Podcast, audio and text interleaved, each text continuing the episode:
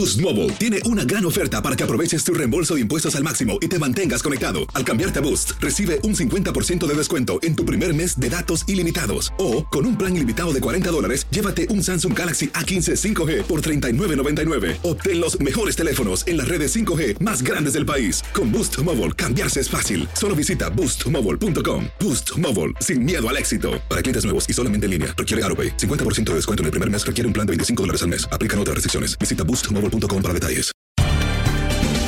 Bienvenidos al podcast de Buenos Días América, la revista radial más completa para los hispanos. Política, salud, economía, tendencia y deporte son algunos de nuestros temas. Bienvenidos.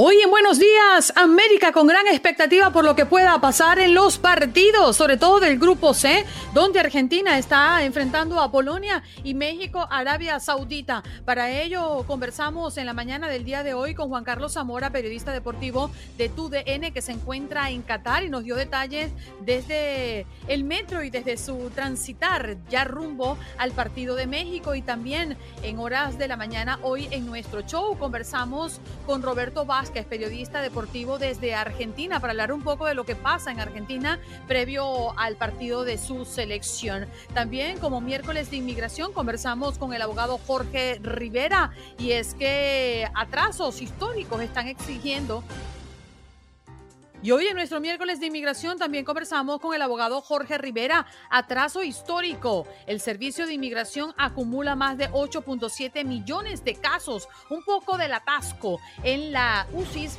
rosa los 9 millones de formularios pendientes de resolución. Parte de esto también y las preguntas de nuestros oyentes en nuestro segmento de todos los miércoles.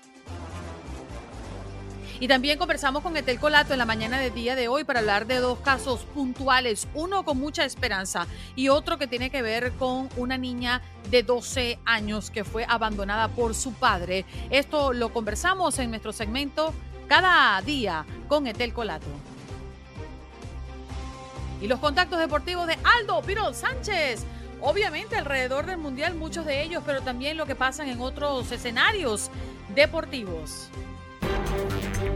¿Qué pasó? ¿Qué pasó? ¿Qué pasó? Mientras usted dormía. Mientras usted dormía.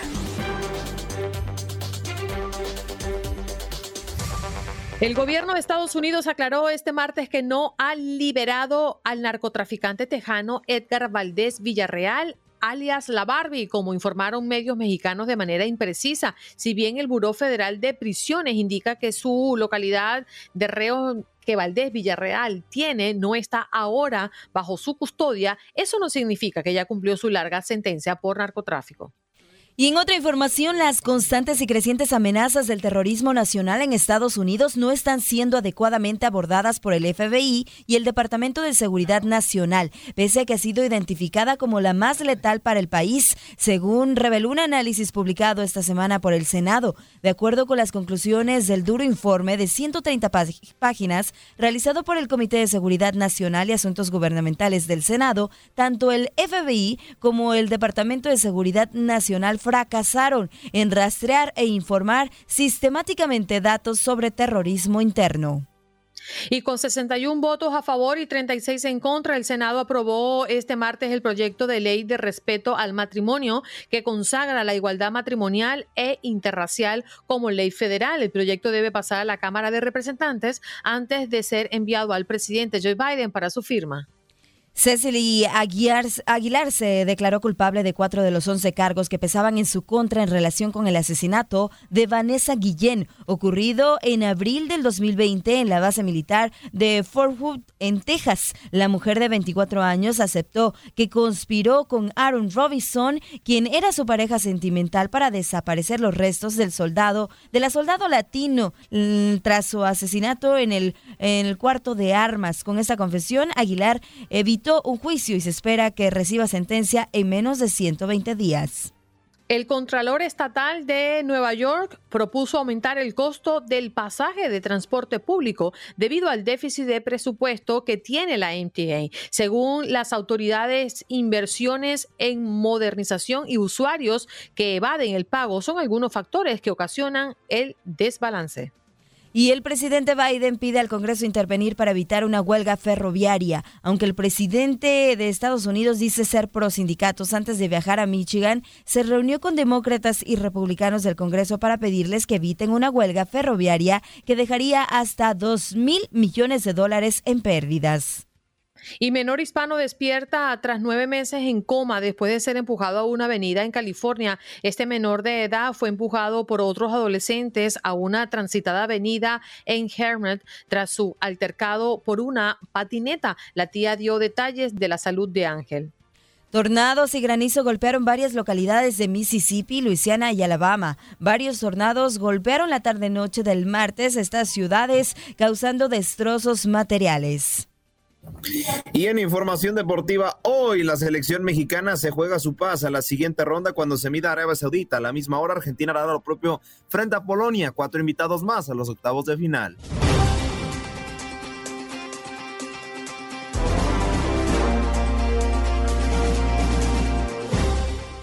Hoy como tema central estamos abordando México. ¿Usted cree que pueda alcanzar el resultado mm, mínimo para poder eh, llevar eh, su participación a los octavos de final, es decir, a la siguiente instancia? Vamos a conversar de inmediato con Juan Carlos Zamora, periodista deportivo de TUDN, que ya está con nosotros y desde Qatar, como siempre. Hola Juan Carlos, ¿dónde te encuentras exactamente?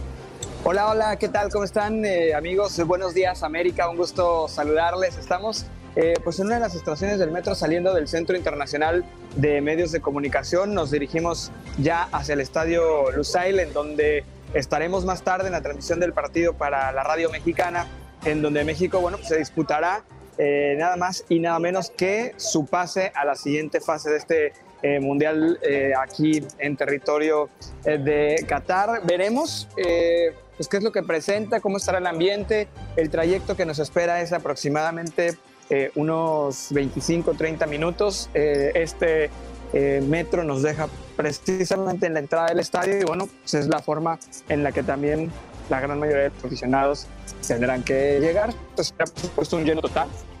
Pero en esta ocasión, evidentemente por la cercanía y por lo que se ha hablado de los aficionados árabes, me parece que volverá a, haber mayoría por parte del, conjunto de Arabia Saudita, algo que, sucedió con, con, Argentina, pero que en el caso de Argentina fue distinto, porque muchos de los aficionados que iban no eran argentinos, sino eran aficionados de otros países que iban a apoyar a la selección por Leonel Messi, evidentemente, entonces el estadio era un 70% de aficionados de aquel país. Hoy, pues obviamente se espera por la cercanía, es el único país, Arabia Saudita, que, eh, que tiene frontera terrestre con Qatar, que, pues bueno, esté llenísimo de aficionados eh, de este equipo saudí. Juan Carlos, eh, como siempre es un gusto saludarte y, preguntarte cómo ves a la afición mexicana, porque en varios medios, incluyendo tu DN, se ha visto que los aficionados ya están resignados, ya vendieron su boleto, ya creo que es la primera vez, porque hay que decirlo que el aficionado mexicano es de los más fieles, es la primera vez que de verdad eh, eh, el fanático le empieza a dar la espalda a la selección. ¿Cómo estás? ¿Cómo estás? Sí, la realidad es que eh, tocas un tema muy cierto y que está sucediendo y lo vemos, lo podemos palpar entre los aficionados mexicanos que están aquí en esta ciudad. La reventa de boletos para el partido de Arabia Saudita es altísima. Eh, no en el sentido del costo de los boletos, sino en la oferta que hay. Es decir, hay muchísimo más gente que está queriendo vender sus boletos porque evidentemente no quiere ir al partido, porque ha decidido cambiar de planes. Muchos de ellos traían boletos extra y familiares que se decidieron regresar después del partido contra Argentina. Eh, entonces, la ilusión que había en un inicio antes de la, de la Copa del Mundo, ahora se ha perdido totalmente. Eh, los pocos aficionados que, seguramente irán al estadio mexicanos, pocos porque, porque le caben 80 mil, será una buena cantidad, pero los pocos que, a comparación de lo que se esperaba irán, la mayoría de los que hemos platicado pues coinciden en eso, ¿no? De que eh, ya no creen en el equipo, que pues no creen que se vaya a ver algo diferente a lo que se ha visto en los últimos eh, partidos y que la selección mexicana simple y sencillamente pues no va eh, a mostrar una cara distinta a la que ya le vimos ante Polonia o ante el propio equipo de Argentina. Hola Juan Carlos, eh, buenas tardes para allá. ¿Y, tú qué has platicado con los mexicanos? Eh, ¿Qué es lo que, lo que pretenden hacer? ¿Se van a quedar eh, lo que sigue del Mundial para apoyar, no sé, a otra selección quizá? ¿O, es que ya termina, si es, si es que pasara que, que ya termina la, participación de México, pues ya regresarse al país? ¿Qué te han dicho? ¿Qué te han platicado? Hola, hola. Fíjate que la gran mayoría de los mexicanos vienen por un periodo amplio de tiempo. Muchos con los que hemos podido platicar se van entre el 4 y el 7 de diciembre. Entonces todavía les va a quedar eh, casi una semanita por acá. Muchos traen boletos para otros partidos. Lo que sucedía cuando comprabas una, para seguir de manera directa en la FIFA una serie de, de boletos para seguir a un equipo es que si tu equipo clasificaba a las fases finales, se te respetaban los boletos y en automático cuando el equipo clasifica, se te asignaban las entradas con el rival. Si no clasificaba, te quitaban esas entradas para dárselas a aficionados de esos equipos y te hacían la devolución del dinero. Entonces a muchos seguramente en caso de que México no pase, les sucederá esto, que les quitarán sus entradas y tendrán que, si quieren ir a otros eh, partidos, tendrán que buscar en la reventa o tendrán que buscar en eh, los sitios de la FIFA que libera entradas, un 5 o 10% de las entradas normalmente de cada partido las liberan en la plataforma oficial a veces hasta una hora antes de los partidos. Mm, Juan Carlos, me llama mucho la atención que previo a este mundial, una de las grandes críticas que se daba a la FIFA, inclusive a la organización por parte de Qatar, eran las restricciones que iba a aplicar. ¿no? Las personas no podían beber en las calles, eh, no podían haber manifestaciones de afecto eh, en, en los lugares públicos, las relaciones extramaritales, inclusive el tema de las playas era un punto discusión, porque, eh, bueno, sabemos que nosotras nos encanta ir en bikini, por ejemplo. Eh, ¿Qué ha pasado con, con toda esa este ambiente que se generó previo a Qatar? ¿Ha sido tan estricto ya que ha pasado más de una semana del Mundial? Sí, eh, la realidad es que eh, muchas de esas restricciones o de todo eso que se hablaba constantemente, sí, es una, sí, sí son cosas que han pasado. Eh, por supuesto que al ser un evento internacional en donde hay muchísima gente y sobre todo también muchísimos extranjeros, hay muchos de los lugares en donde no están como eh, tan rigurosos con muchas de esas cosas. Entonces, en ese sentido, eh, sí hay, por supuesto, ¿no? Lo que decías, bueno, hay ciertas playas en donde no puede haber mujeres, hay algunas playas en donde solamente está permitido el acceso para hombres y las mujeres que quieran ir a esa playa eh, si van acompañadas, ingresan a una playa aparte, una playa totalmente privada. Eh, también, eh, por ejemplo, el tema de la vestimenta. En los lugares públicos y turísticos no hay problema alguno, pero en los lugares en donde hay temas religiosos o culturales no les permiten el acceso. el tema de las manifestaciones hacia pues todas las comunidades, ¿no? que sabíamos como, como la comunidad gay, etcétera, etcétera.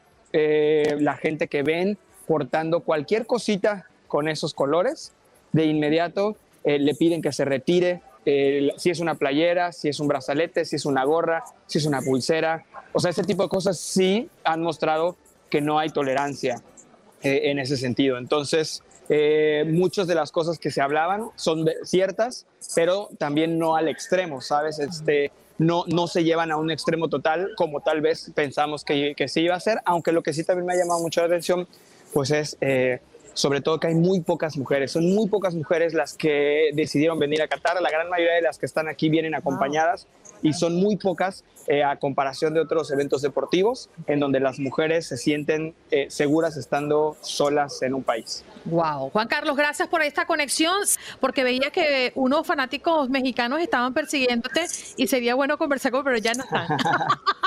ya, los perdimos, pero, sí, sí, sí. Uno, muchísimas gracias. Conectamos con Juan Carlos Zamora desde Qatar, hablando, bueno, de estas novedades, de esto que está pasando en vivo y en directo a través de Buenos Días América.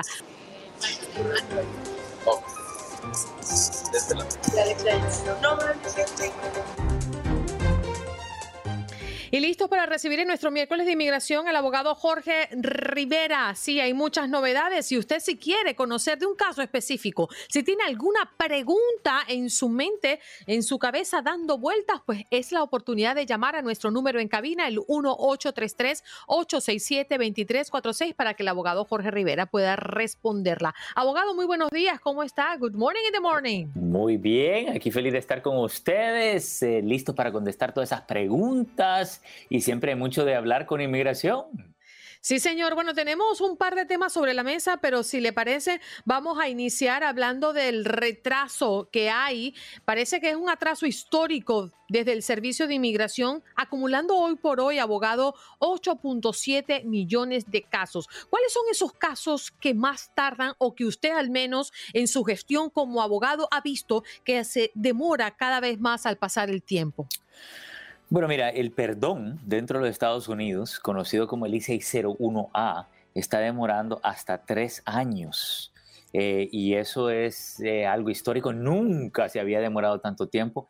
Este perdón se hace con las peticiones familiares para aquellas personas que entraron indocumentados, piden el perdón dentro del país y van a recoger su residencia eh, a su país en, una cita consular. Así que esos perdones están atrasadísimos. Otra cosa, el permiso de trabajo está demorando aproximadamente un año. Históricamente había demorado seis meses, o sea, el doble.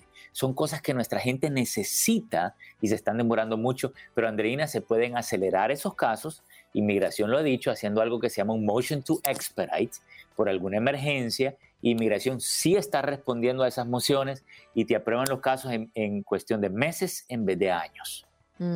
Abogado, también me llama mucho la atención el tema de los casos de asilo, porque pareciera ser, no sé si en este momento, más rápido el permiso de trabajo para estos casos, pero a la hora de esperar por esa cita para entender si finalmente se quedan legales, no bajo asilo, sino bajo otras condiciones, parece ser demorándose como mucho tiempo en los últimos años. Sí, mira, y déjame explicarte lo que pasa. Ellos implementaron un sistema que se llama Last In, First Out. Es LIFO, ¿ok? Eso quiere decir que los últimos asilos que van entrando son los primeros que les dan la cita. Eh, y los primeros que entrevistan. ¿Por qué hicieron eso? Porque había mucho fraude y las personas decían, bueno, de todas maneras el asilo me demora años, lo pido, pido un permiso de trabajo que me lo dan en cinco meses o lo aplico en cinco meses y paso años con ese permiso de trabajo. Entonces era como una especie de fraude que buscó atacar inmigración. La consecuencia, hay personas que llevan años y años y años esperando sus asilos, pero hay una solución, también se puede acelerar, pero aquí hay que tener cuidado. El, el detalle es el siguiente, si tú tienes un asilo fuerte, si al hablar con tu abogado, tu abogado te dice, mira, tu asilo está súper fuerte, vamos a acelerarlo pero si tienes un asilo débil, no quieres que te llegue esa cita porque quieres seguir lo más tiempo posible con permiso de trabajo, que se te atrase años más en lo que encuentras otra solución, Andreina. Así es, para uno es beneficioso y para otros no. Vámonos con Alex, que ha llamado a nuestro número en cabina y tiene una pregunta para usted, abogado. Alex, adelante, ¿de dónde nos llamas, por favor? Buenos días, hablo de Houston, Angelina, abogado Jorge, buenos días, tengan todos ustedes. Sí, mira, mi pregunta es, es para un amigo mío que dice que él se casó con su esposa siendo ella menor de edad. Él también creo que tenía 17 años y ella 14. Entonces él, él, no tiene documentos. Él, él dice que hay posibilidades de arreglar porque supuestamente por ser menor de edad ella este lo podían encarcelar por haberse casado con una menor de edad. Pero sí los papás dieron consentimiento para que se casara. Entonces él no tiene ni un estatus, nada de que lo hayan pedido algo Ah, no sé si él podría arreglar, tiene tres hijos aquí en este país y tiene un negocio propio, ha hecho todas sus taxas, está todo, todo al corriente. El único creo que delito que tiene fue que fue deportado siendo a menor de edad. Ok, pero ahí hay algo interesante. Eh, usted dice que está casado con una menor de edad. ¿Qué edad tiene esa menor de edad? No, no, no. No, ya, ya, ya, ya están, este, ya son adultos, ya tienen muchos años de casados. Lo que pasa es que él fue con un abogado y dijeron que, no podía arreglar. Ok, entonces mira, tiene el problema principal no es, lo del menor de edad, es que tiene una deportación. Preguntita rápido, ¿él fue deportado y él reingresó después de esa deportación? Sí, sí regresó después de esa deportación. Ok, entonces ahí tenemos un detallito. Vamos a pedir, él tiene que, número uno, pedir su récord, ¿ok? Va a pedir el récord del FBI, eh, el récord de la patrulla fronteriza y el récord de OBIM, para verificar que él eh, ha sido un tenido un reingreso después de una deportación, porque eso lo limita en las soluciones que él puede tener. No le podría ayudar su esposa, pero vamos a verificar ese castigo, porque eso lo limita a solo la violencia doméstica, la visa U, asilo o ley de 10 años. Chequeemos ese detalle eh, antes que él vaya a gastar dinero en que lo pida la esposa y, tire ese dinero a la basura, ¿ok? Gracias, Alex, por tu llamada. Vámonos con Javier. ¿De dónde nos llama Javier? Y tu pregunta, por favor. Buenos días, de San Bernardino. Este, buenos días, abogado. Este, mi pregunta es, eh, yo, yo apliqué para mi esposa para petición familiar y hace ya como unos cinco años yo pienso y ya le pagué hasta el abogado todo. ¿Qué puedo hacer o qué tanto se demora para... Ya, ya aprobaron también la esa, pero no sé qué tanto tiempo tengo que esperar para la cita. Ok, vamos a aclarar. Eh, el proceso es el siguiente. ¿Su esposa dónde está? ¿Está dentro o fuera del país? Está aquí, eh, dentro del país. Entonces, hicieron una petición familiar y 130, me imagino que se la aprobaron. Eh, sí. Luego, ok, luego hizo el perdón dentro del país, el I-601A. Ah, no, porque no, no sé, ya no nos han dicho nada el abogado. Yo creo, que esperar. Yo creo que ahí se le ha trabado en las carretas en ese perdón dentro del país. ¿okay? Número uno, verifique con su abogado que hayan presentado ese perdón, el, cual estábamos hablando al principio del programa con Andreina, que se está demorando hasta tres años. Creo yo, si el abogado hizo su trabajo, hizo la petición, hizo el perdón y se está demorando tres años y ahí lo tienen esperando. Hmm. Pídale los recibos al abogado de la petición, el perdón. Si efectivamente lo presentó, entonces le dice al abogado que le acelere el, ese perdón con un motion to expedite, ¿ok? Eh, si no resuelve con su abogado, nos llama, busque alternativas, pero sí, camarón que se duerme se lo lleva a la corriente, así que póngase las pilas, hombre. Vámonos con Julio. Julio, ¿de dónde nos llamas? Y tu pregunta, por favor. Le llamo de Nueva York. Mi pregunta para el abogado es, específicamente, las personas que están entrando de República Dominicana por la frontera de México, se dice, muchos eh, personas que, se, que trabajan allá como inspectores de migración, que todas esas personas que están entrando nunca van a poder tener papeles legales en Estados Unidos por el simple hecho, aunque no tengan récord criminal, por el simple hecho que entraron por la frontera. Yo tengo dos casos. Un primo hermano mío que su papá vive aquí, él es residente, el papá, y tiene planes ahora hacerle la petición, ya que él se encuentra aquí. La iba a hacer él estando en Santo Domingo, pero cosa de la vida, él vino y el padre lo va a hacer ahora. Y el otro caso es de otro primo hermano mío que tiene una pareja, ella está en plan ahora de casarse con él y sobre, sobre lo que se comenta en República Dominicana, eh, según ellos, esos tipos de casos, que son personas que no tienen récord, el simple hecho que entraron por la frontera, aunque lo pida un ciudadano o aunque lo pida su padre siendo residente, supuestamente no le van a dar papeles que eso eh, me parece que es un mito eh, que ha surgido porque no hay ninguna discriminación particular con República Dominicana y las personas que entran por la frontera. Por ejemplo, fíjense, el segundo caso que usted me ha mencionado, eh, lo va a pedir una esposa, no sé si es residente o ciudadana, haría la petición puede haber entrado ilegal, ¿ok? Y luego hacemos el perdón. Estábamos hablando en la pregunta anterior. Lo que hay que tener cuidado es si los pusieron en proceso de deportación cuando entraron en la frontera porque si los pusieron en proceso de deportación y tienen una orden, si no han salido, estamos bien. Se pide el perdón por la deportación, el perdón por la estadía ilegal y al final, cuando tienen la aprobación, van a la embajada americana. Ahí es una falta de asesoría legal. Creo que me los están asesorando mal y no me les han aclarado porque no hay una discriminación en contra de República Dominicana. ¿ok? Así que tranquilo, e-, esos casos, todo, todo tiene solución menos la muerte. Así que vamos a luchar con eso, ¿ok?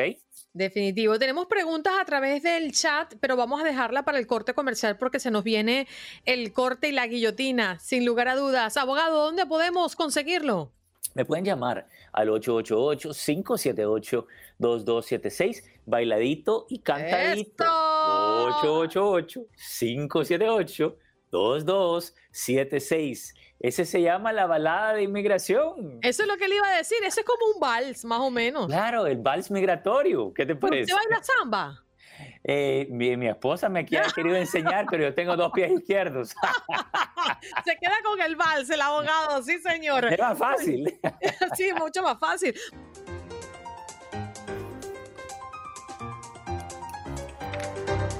Nos vamos de inmediato a Houston. Allí está Gabriel Preciado, nuestro compañero y colega. ¿Cómo estás, Gabo? Muy buenos días.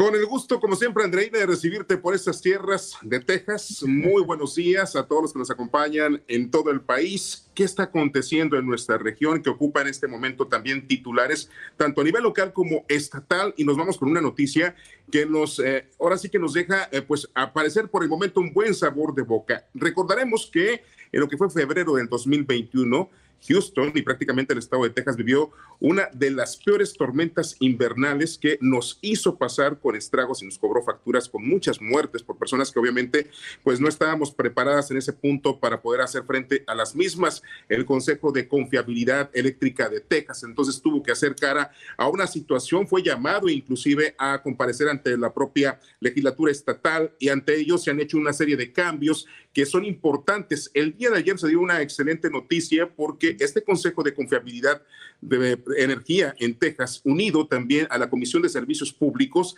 fue eh, pues una reunión en la que se convocó a la prensa para dar a conocer cómo estamos en este balance previo a lo que puede ser la entrada de este invierno. Hasta solo unos días de ello, bueno, pues en la comisión, en este caso de energía y de confiabilidad, unido con eh, servicios públicos, primeramente, eh, quien es el titular de la misma, eh, ah, en este caso Peter Lake, presidente de la Comisión de Servicios Públicos, enfatizó en que estamos mejor preparados para hacer frente a una situación como esta. Estamos hablando que hubo una gran cantidad de muertes y aquí en Houston no vamos a dejar pasar esa cantidad, por supuesto. Y esto es prácticamente pues una situación que nos pone en alerta también porque las autoridades dicen, estamos con una situación de balance positiva porque estamos mejor preparados, hemos hecho climatización, hemos trabajado en, tuberías, hemos trabajado en generadores, se van a seguir colocando más, de hecho, para que llegado un punto dado, como tenemos mayor consumo durante la temporada de invierno,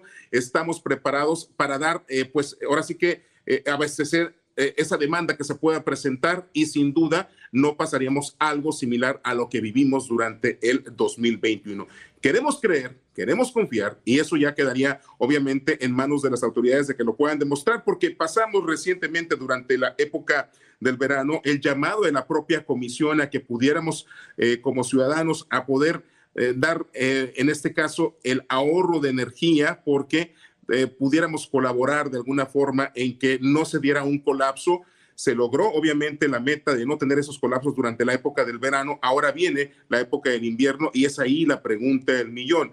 Si de alguna forma ya la, en este caso, el Consejo de Confiabilidad y tanto la Comisión Estatal de Servicios Públicos están diciendo, estamos eh, preparados, bueno, aquí viene la pregunta para usted, ¿confía en ello? ¿Está usted en, eh, en este momento dándoles eh, pues una palomita en acierto a las autoridades. Usted será quien tendrá la mejor opción porque tendremos que llegar a esa época de invierno. Esperemos que obviamente no se dé una fuerte nevada, pero sí llegan las temperaturas a descender pues de manera eh, muy trágica, pues estar preparados ante una situación que no queremos recordar en cuanto a números, en cuanto a muertes, pero sí que a lo mejor pudiéramos recordar en cuanto a las mejoras. Que pasemos de los hechos y directamente de las palabras a los hechos para poder tener pues esa situación controlada en nuestras manos. Esto es lo que está aconteciendo en el ámbito local. Andreina, ¿alguna pregunta al respecto? No, lo que estoy pensando es que hay hechos que marcan profundamente a, nuestras comunidades, ¿no? Y pueden ser hechos como los que acabas de comentar, pueden ser hechos como lo que pasó en Surfside, por ejemplo, en el sur de la Florida, lo, que, lo que pasa habitualmente en California, lo que ocurre en Parkland, por ejemplo, después de esa masacre. Es decir, hay cosas, eh, eh, y en eso estaba pensando justamente cuando nos daban las conclusiones y esa pregunta abierta que se le hace a los tejanos hoy por hoy, que hay hechos que definitivamente marcan a nuestras comunidades. Y esos hechos nos marcan en el punto de que originan un antes y un después. Un antes, obviamente, y después para las propias autoridades y para nosotros mismos, porque a raíz de que nos demuestren que realmente se tiene el equipo, de que se han hecho los cambios, de que se ha invertido, de que hay generadores y de que se está trabajando de manera conjunta con una comisión que está revisando los reglamentos y de que está revisando las instalaciones ahí directamente en los campos donde se produce la energía, eso nos muestra confiabilidad hacia el propio sector ya en términos de lo que se origine de aquí a que pasemos por una situación en la que se tengan que enfrentar a poder abastecer de energía, será otra cosa. Por eso les digo, una cosa va a ser pasar de las palabras a los hechos y esperemos que esa respuesta, pues que tengan ustedes en mente, sea positiva y que la respondan conforme vaya llegando esa temporada de invierno que ya también estamos esperando y que nos agradan las temperaturas, por supuesto, bajas aquí en esta ciudad. Sí, señor. Sabes que me impresionó una cosa, Gabo, antes de dejarte ir. Es que llego de viaje después de Thanksgiving y estoy como tratando de afinar algunos detalles por la Navidad. Y una de las grandes eh, tiendas acá en los Estados Unidos, fui a buscar bolas para mis árboles y ya no queda nada de Navidad. Y primero de diciembre es mañana. He quedado impresionada la cantidad de cosas que se venden en estas épocas. ¿Sabes qué?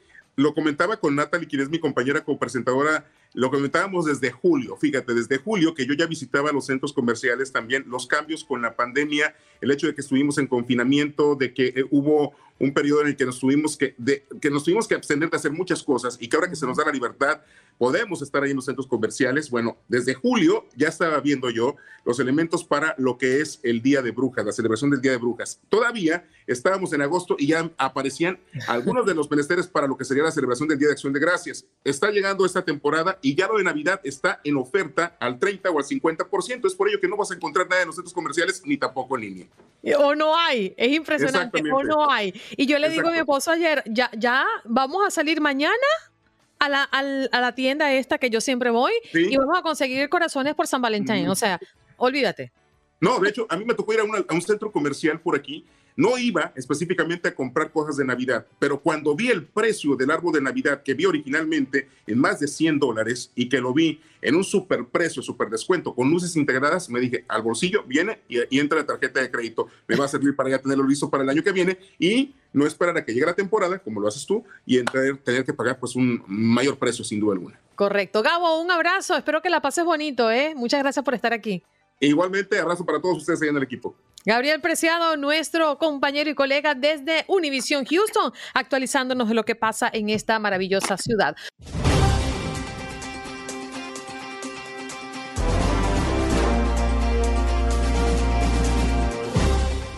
Pero vámonos a lo que está pasando en California. Esta noticia me tiene un poco consternada, Etel, porque resulta que una niña eh, es dejada allí, abandonada en una estación de gasolina, pide ayuda luego de que su padre matara a su madre y pareciera que su padre eh, la dejó pues abandonada en el desierto y es en la gasolina o en la estación de gasolina donde la niña pide ayuda. ¿Qué tragedia esta? Sí, imagínense qué cosas más terribles. Ayer hablábamos de este caso de, de estas tres personas que fallecieron luego de que el adolescente fuera víctima de un catfishing en las redes sociales. Y esto eso, sucedió, ese, ese incidente sucedió justamente en el viernes, que es el día después del Día de Acción de Gracias, pues este caso sucede también el mismo día viernes ahí en San Bernardino, eso está como a 54 millas este, de Los Ángeles, pues sucede otra vez. Resulta que una, la policía a las 11.45 de la noche recibe una llamada de emergencia de una gasolinera que hay una niña de 12 años pidiendo ayuda.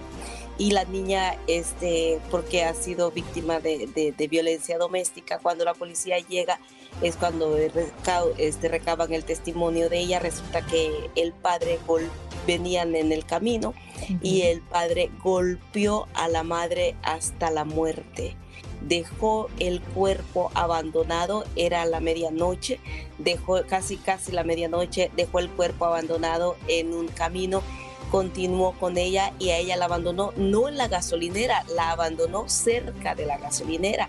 Ella tuvo que caminar hasta, hasta la estación de gasolina, imagínate lo terrible para una niña de 12 años después del acto de violencia doméstica que acaba de, de presenciar de sus padres y sin poderle ayudar a su madre. El hombre la abandona cerca de esta gasolinera donde ella pide ayuda. Cuando la policía va, encuentra el vehículo, pero no al hombre. Este, luego, como a eso de las 11 de la mañana, cuando ella no sabía la ubicación, cuando pudo, pudieron ellos ubicar, ya la mujer había fallecido, ya fue el cuerpo el que encontraron a la orilla del camino. Este, el sospechoso eh, Jesús Jaime Rosas, como ha sido identificado, fue encontrado luego después, este, la policía entró a esa vereda con una, un perro y lo lograron localizar que se había infligido este, heridas, como queriendo suicidarse. Lo trasladaron a un hospital, luego lo dieron de alta horas después y ya está bajo arresto sin posibilidad de una fianza. La víctima este, mortal, la madre de la menor, Sonia Flores, de apenas 31 años de edad. Así es. La verdad es que Tel uno escucha estas historias y uno dice, ¿qué pasa? o qué pasaba en la historia de esta familia, ¿no? Para llegar a este punto. ¿Se conoce un poco las razones? Aún no se conoce, las autoridades no han revelado mayor información y es justamente de lo que hablan los expertos. Dice usted, pida por favor que la que este ayuda si usted está siendo víctima de violencia doméstica no permita que esto escale a más usted pida ayuda este hay diferentes lugares donde las personas pueden pedir ayuda si es que no pueden refugiarse con algún familiar, con algún amigo, pues entonces puede ir a una, a una institución de ayuda para que puedan este, intervenir en el caso de que este sea el suyo, porque imagínate que, o sea, lo que a veces comienza con un, con un grito, con una falta de respeto, escala hasta esta situación. Así es que qué terrible para esa niña lo que, lo que debe de estar viviendo y la ayuda que va a necesitar, porque esos daños en muchos casos son irreversibles, son daños de por vida que le ocasionan, que le pueden ocasionar a los menores que viven bajo esta violencia extrema, que no, que, que no, ellos, la impotencia de no poder hacer nada. Me imagino esta niña de no poder haber defendido a su madre. Claro, y, y además en una edad, como tú comentas, un poco difícil, porque sabemos que 12 años, bueno, entrando eh, prácticamente a la edad de la adolescencia, una de las más difíciles en cualquier persona. Por otra parte, hay otro caso que está causando mucho, mucho impacto en las noticias y se trata de un milagro, ¿no? Porque este es un menor hispano que despierta tras nueve meses en coma después de ser empujado a una avenida en California, Tel. Sí, imagínate, Ángel, este, de Figueroa estuvo nueve meses en coma, este jovencito de 16 años, víctima también allí en Gemet de un, de un caso de violencia. Resulta que él iba en la patineta, según lo que dicen los testigos, estaba discutiendo, aparentemente habría sido el robo de la patineta el que había este, propiciado este acto de violencia el, estos, este grupo de jovencitos como de unos 15 años lo lanzaron a una avenida bastante transitada, un vehículo Tesla lo atropelló, pero el hombre se quedó en la escena y colaboró con las autoridades. El jovencito fue trasladado al hospital nueve meses en coma. Fue la semana de acción de gracias, el día de acción de gracias cuando despierta y la, este, tres, los tres adolescentes, imagínate tú de 15 años, tres de 15 años y un cuarto de 16, este, fueron los responsables, están detenidos, no se ha revelado la identidad de ellos por ser menores de edad, pero ahora la madre de, del menor Ángel y la tía piden ayuda porque dice que ellos, ellos viajan hasta dos horas para poder verlo a él en el hospital y las cuentas en los bancos, en, en, la, en el hospital han, han este, aumentado, por lo que este, también ellas no pueden asistir a sus trabajos regularmente. Ellas dos, la tía y la madre, son las que han estado pendientes de él durante estos nueve meses, así que las cuentas se han acumulado y piden ayuda a la comunidad con un GoFundMe para que puedan este, allí recibir un poquito de ayuda. Lo que sí, ellos están ya felices. Dicen que por lo menos la mitad del cuerpo el joven ya la puede mover, pero sí va a necesitar de terapia porque el, el daño fue también cerebral. Sí, señor. Se trata de Ángel Hernández Figueroa. El menor sufrió lesiones críticas y un trauma cerebral que lo dejó por varios meses luchando por su vida y ha despertado después de nueve meses de coma. Es un milagro. Etel Colato desde Los Ángeles, California. Nos corresponde hacer una pausa. Regresamos ya. Estás escuchando el podcast de Buenos Días América, la revista radial más completa para los hispanos. Escúchanos en las diferentes plataformas: Euforia, Spotify, TuneIn y iHeartRadio. Tu DN Radio. Vivimos tu pasión. Como dicen los grandes, la liga se gana partido a partido. Partido a partido. En Buenos Días América, Contacto Deportivo.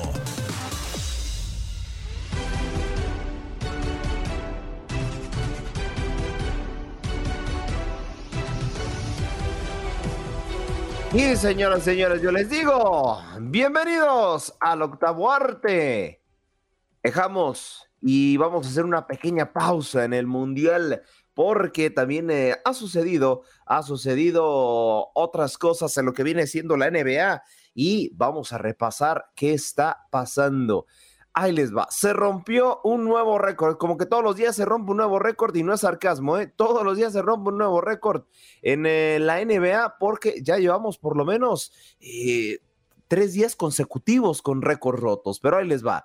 Ahora sí que Halliburton, este jugador de los Pacers ya lleva 40 asistencias y ningún... Boost Mobile tiene una gran oferta para que aproveches tu reembolso de impuestos al máximo y te mantengas conectado. Al cambiarte a Boost, recibe un 50% de descuento en tu primer mes de datos ilimitados. O, con un plan ilimitado de 40 dólares, llévate un Samsung Galaxy A15 5G por $39.99. Obtén los mejores teléfonos en las redes 5G más grandes del país. Con Boost Mobile, cambiarse es fácil. Solo visita boostmobile.com. Boost Mobile, sin miedo al éxito. Para clientes nuevos y solamente en línea, requiere AroPay. 50% de descuento en el primer mes requiere un plan de 25 dólares al mes. Aplican otras restricciones. Visita boostmobile.com para detalles. La pérdida en tres partidos seguidos es una grandísima marca para este jugador, evidentemente para lo individual.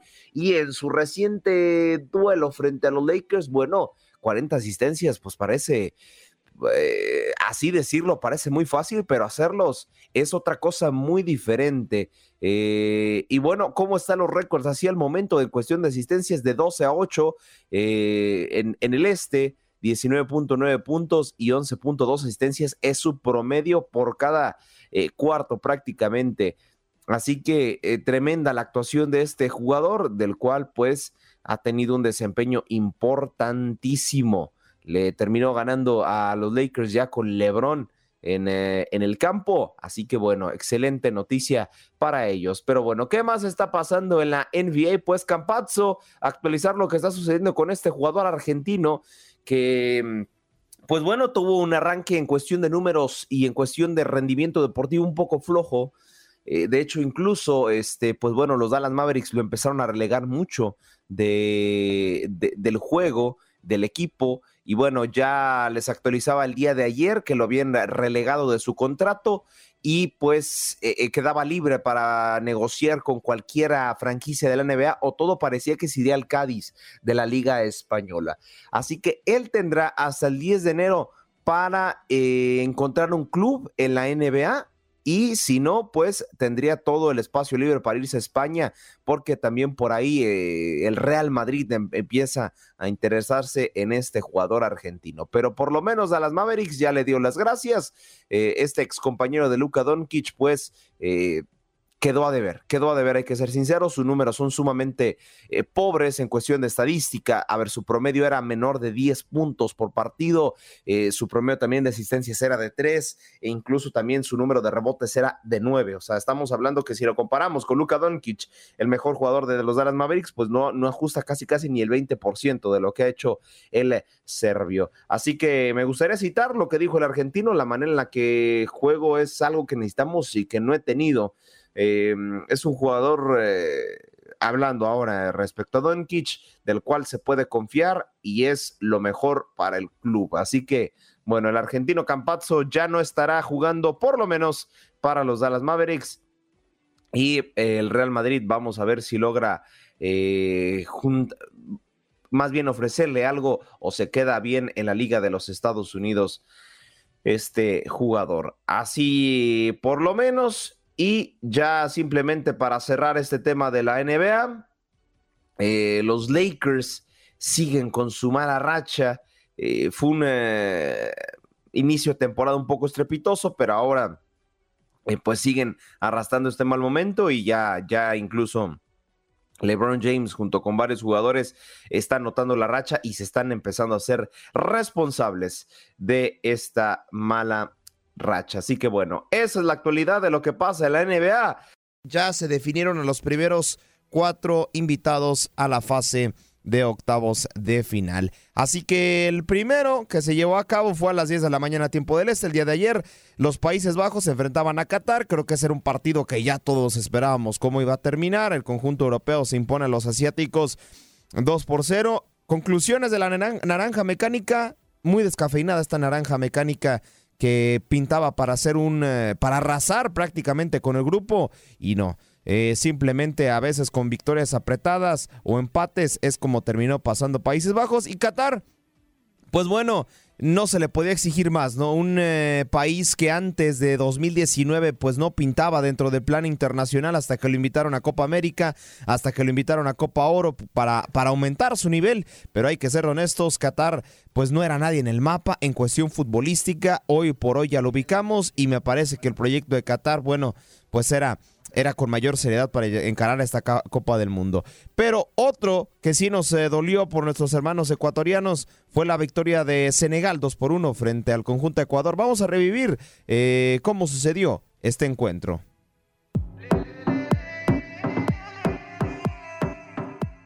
El Estadio Internacional Jalifa abría sus puertas para la última gran llamada entre Senegal y Ecuador. La tricolor necesitaba únicamente el empate para poder estar en octavos de final, mientras que para Senegal era ganar para poder clasificarse a la siguiente ronda. En un primer tiempo cerrado de mucha táctica donde ninguno quería perder, no fue hasta el minuto 44 donde Zarra apareció de penal para poner el 1 por 0 que le daba la ventaja a la selección senegalés en un polémico penal que termina dándole la ventaja. Nos íbamos al medio tiempo con mucha incertidumbre y arrancada la segunda mitad vinieron los cambios por parte de Gustavo Alfaro para tratar de meter a la tricolor a los octavos de final. Y parecía que lo iba a lograr tras más de 20 minutos de alarido y con muchas dudas e incertidumbres. Al minuto 67 llegaba Caicedo para poner el 1 a 1 que le daba el pase a la tricolor pero poco le duraría el gusto porque al minuto 70, Khalidou Koulibaly, el defensa central de Senegal y uno de los mejores del mundo, llegó con un remate dentro del área que ponía el dos goles a uno definitivo para así darle el pase a la selección de Senegal que ante todo pronóstico y sin su gran figura Sadio Mané logró sortear la primera fase incluso perdiendo el primer duelo ante Países Bajos y ahora continúa soñando todo el pueblo senegalés para unos octavos de final lograron clasificarse a los octavos de final de Qatar 2022. Pues ahí está lo que pasó con nuestros hermanos ecuatorianos, murieron en la línea. La verdad es que este proyecto eh, del, del paralelo más grande del mundo, pues este, esperemos, esperemos sea con mucho mayor seriedad para lo que será el Mundial de Norteamérica 2026, que lo más seguro es que Ecuador esté porque clasifican 10 equipos perdón, clasifican ocho equipos de los 10 que hay en Conmebol. Eh, otro, pues, eh, resultado que viene bien es que el Team USA le termina por ganando a la mínima al conjunto de la República Arábica de Irán. Y con esto se clasifican a la siguiente fase, enfrentando a Países Bajos. Y me atrevo a decir que Estados Unidos le veo posibilidades de clasificar a cuartos, porque reitero, para mí Países Bajos no es esa naranja mecánica que imponga actualmente. Y finalmente Inglaterra, que también me parece era un trámite de partido, simplemente sella su pase a la siguiente ronda ganándole 3 por 0 a los dragones europeos. Vamos a revivir también la crónica de lo que pasó en este derby británico.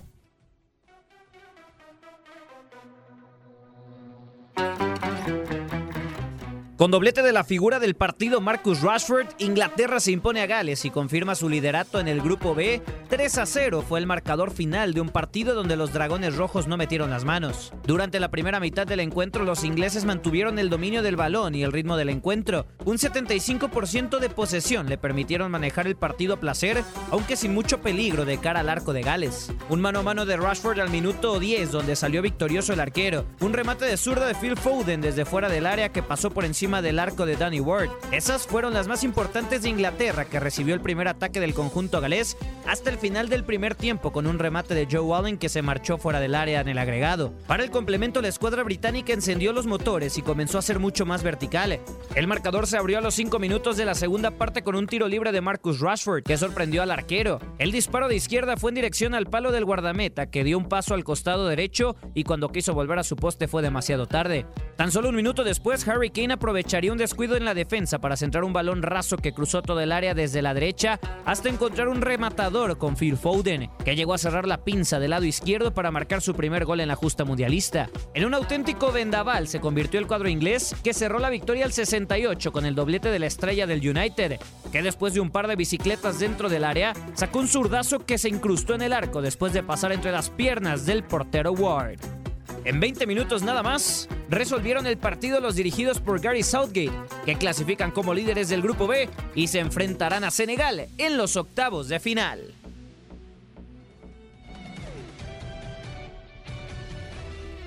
Y pues así, así lo que pasó en este derby británico, ya hay partidos para los octavos de final, el conjunto de Países Bajos se enfrentará a los Estados Unidos y, e Inglaterra hará lo propio frente a Senegal. Hoy también definimos otras llaves, el primero de la, que todo parece indicar que será Francia, se estará enfrentando al segundo del, eh, perdón, el primero del grupo D se estará enfrentando al segundo del grupo C que si sucede el milagro sería México, si no en estos momentos sería Argentina, tenemos Francia, Argentina en octavos de final de nueva cuenta.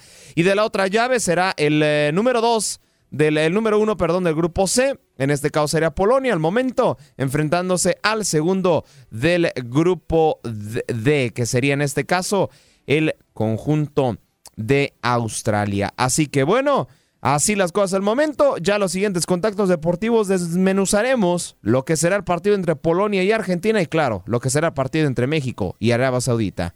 Lo prometido es deuda, yo les había comentado que por lo menos eh, ya en estos contactos deportivos, en este preciso momento estaremos analizando al rival. Dirían por ahí en eh, los programas de TUDN en tele, analizando al enemigo de cerca. Y ya para, la, para el siguiente contacto deportivo se lo dedicaremos totalmente a la selección mexicana. De mientras, vamos a analizar a los dos jugadores claves del día de hoy. Dos jugadores, uno que se está echando la espalda al Fútbol Club Barcelona hoy por hoy, y otro se lo echó por muchos años. Vamos a analizar estas dos grandes figuras, primero por parte de Polonia y después por Argentina. Vamos a analizar lo que pasa con Robert Lewandowski. Que ruede el balón y empiece la fiesta del fútbol.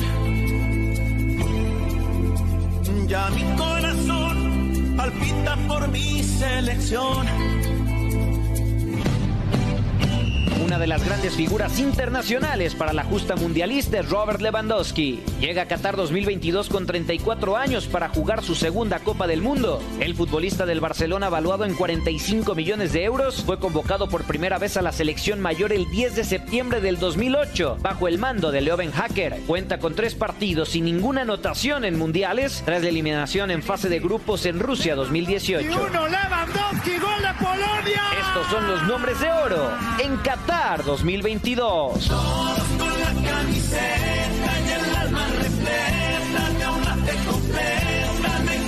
vamos a ganar. vamos a ganar.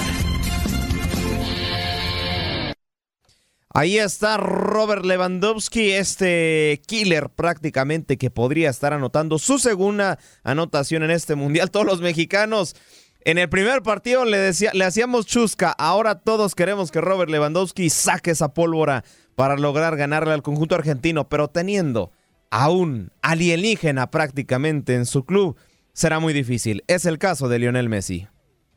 Que ruede el balón y empiece la fiesta del fútbol. Ya mi corazón palpita por mi selección. El candidato número uno a levantar la Copa del Mundo con Argentina es Leo Messi. Llega a Qatar 2022 con 35 años para jugar su quinto mundial, siendo el primer argentino en lograrlo. El astro del Paris Saint-Germain, valuado en 50 millones de euros, fue convocado por primera vez a la selección mayor el 17 de agosto del 2005 bajo el mando de José Néstor Peckerman. La Pulga cuenta con 19 partidos, 6 anotaciones y 5 asistencias en 1.625 minutos desde Alemania 2006 hasta Rusia 2018. Tiene además un total de 164 partidos, 90 goles y 51 asistencias en más de 13.000 minutos con su selección. Señor Gol, señor Leo, señor Messi, el 55 llegó y de qué forma. Argentina 2. Estos son los nombres de oro en Qatar 2022. Con la camiseta vamos a ganar. Allá en Qatar vamos a ganar.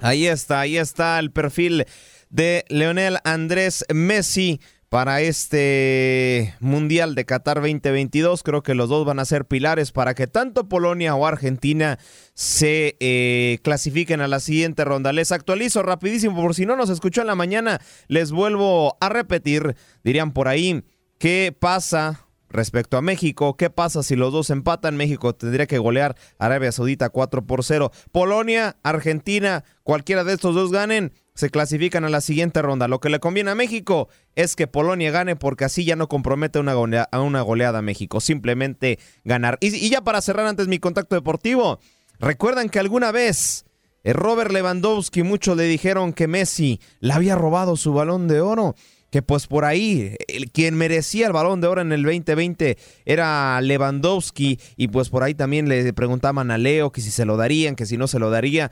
Pues bueno, la afición aprovechó, déjenme les doy una pequeña pizca, aprovechó para como hacerle y meterle un poquito de candela a este partido. Ahí les va una pequeña probadita.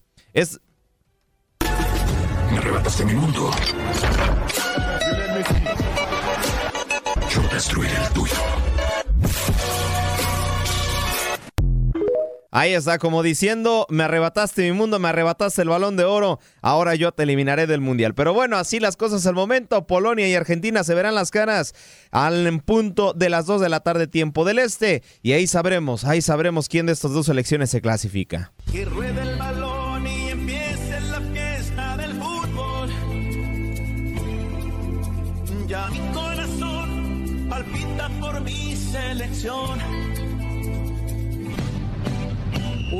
los hombres distintos dentro de la selección mexicana es Alexis Vega. Llega a Qatar 2022 con 24 años para su primera Copa del Mundo. El futbolista de Chivas fue convocado por primera vez a la selección mayor el 27 de marzo de 2019 a los 21 años, bajo el mando de Gerardo el Tata Martino. Tiene un total de 25 partidos, 6 goles y 2 asistencias en más de mil minutos con la selección, incluida la medalla de bronce en Tokio 2020. Estos son los mexicanos al grito de guerra en Qatar 2022. Todos con la camiseta y el alma repleta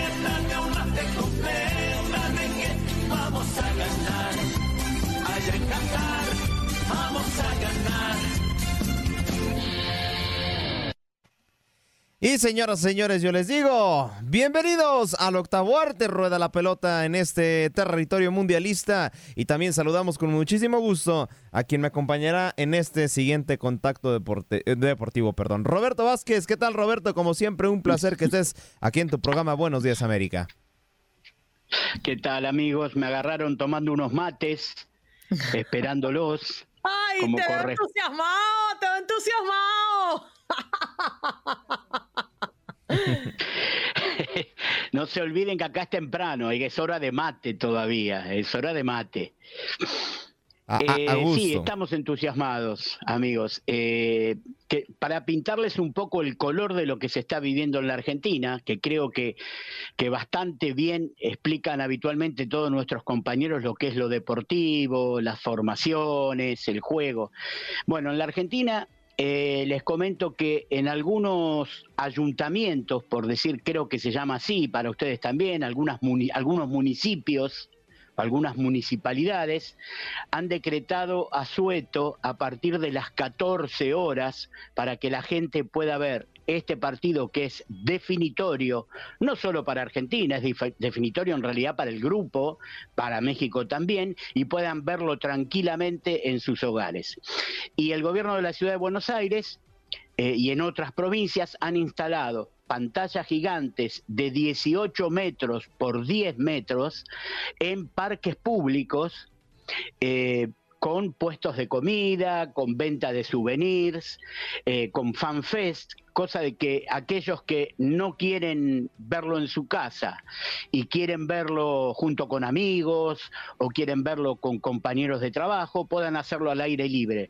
Hoy en la Argentina es un día con muy poco sol, nublado, pero con muchísimo calor.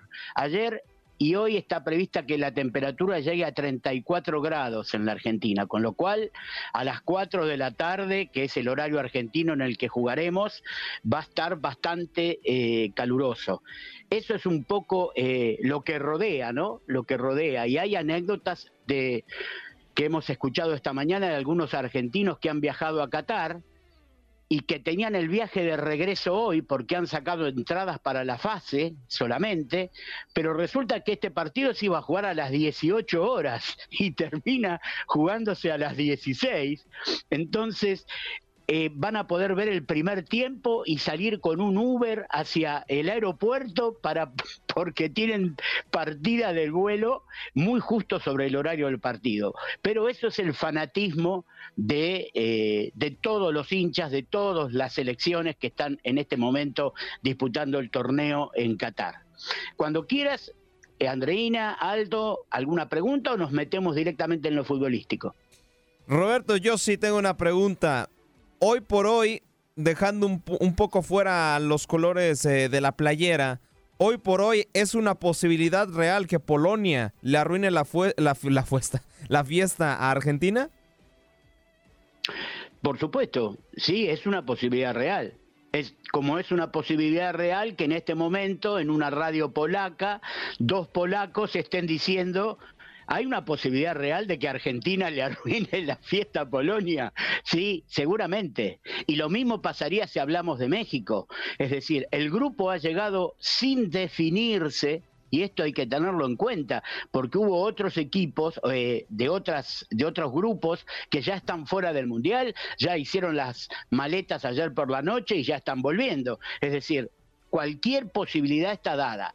Acá hemos estudiado y hemos hecho tarot y hemos hecho mm. pitonizas y hemos visto todas las posibilidades que se pueden dar si Argentina gana, si no gana, si México gana, si México empata, si México hace tres goles, si no hace tres goles. Todas esas posibilidades están dentro de la realidad.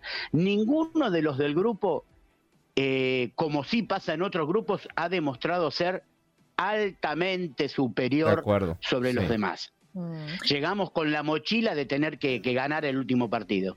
Roberto, me llama mucho la atención cuando veo a mm, personas muy confiadas de que Argentina va a ganar este juego y que ya está en los octavos de final, recordando que los polacos son los únicos que no han perdido un partido todavía en este grupo y, lo lideran inclusive y confían en amarrar ese pase frente a mm, Argentina. Robert Lewandowski ya se ha sacudido esa presión que tenía encima de estrenarse como goleador en una cita mundialista. Fue importantísimo en el segundo partido y podría ser el responsable de que una de las grandes favoritas se vaya a casa antes de lo previsto, por supuesto hablando de Argentina. Así que yo creo que como bien lo decías tú, todo está abierto en este, en este grupo. Sí, eh, sí, eh, Andreina, estás en lo cierto.